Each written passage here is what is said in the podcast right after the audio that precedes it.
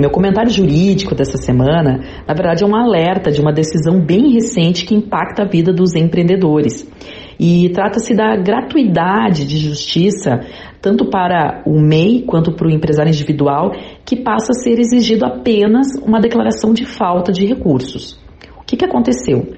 A quarta turma do Superior Tribunal de Justiça, o STJ, decidiu que para a concessão do benefício da justiça gratuita ao microempreendedor individual, MEI, e ao empresário individual, basta a simples declaração de insuficiência financeira, ficando reservada então a outra parte se querer impugnar ela.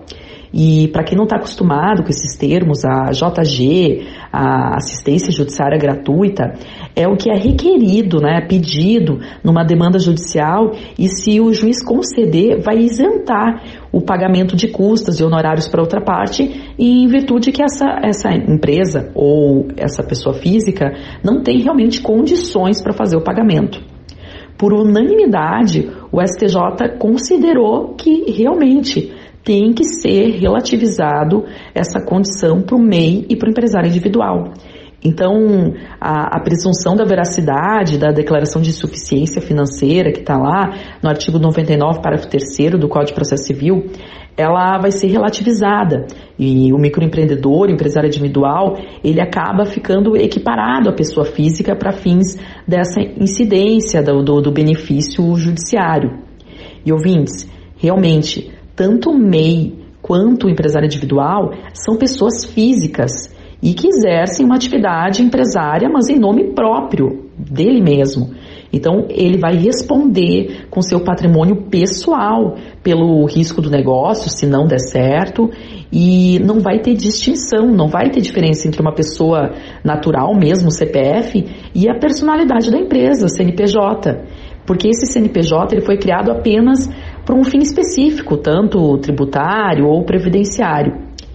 E ouvinte, segundo esse entendimento, a constituição tanto do MEI quanto do empresário individual é na verdade, mais burocrática, não havendo propriamente uma constituição de, uma, de um CNPJ, de uma pessoa jurídica, mas ela foi feita, na verdade, uma ficção jurídica, só para conseguir realmente uma inscrição no, nos órgãos competentes, para conseguir esse número do CNPJ. E isso não se confunde com o registro de ato constitutivo, que não tem no MEI e no EI. Então, ela não seria realmente uma pessoa jurídica. Portanto, para a finalidade que está se requerendo uma concessão do benefício da gratuidade judiciária, a caracterização como pessoa jurídica ela vai ser relativizada.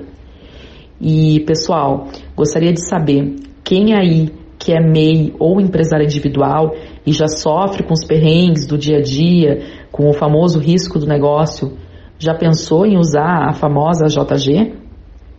Essa decisão realmente impacta na vida de você, empreendedor. Gostaria de desejar um ótimo final de tarde e até o próximo comentário jurídico. Abraço!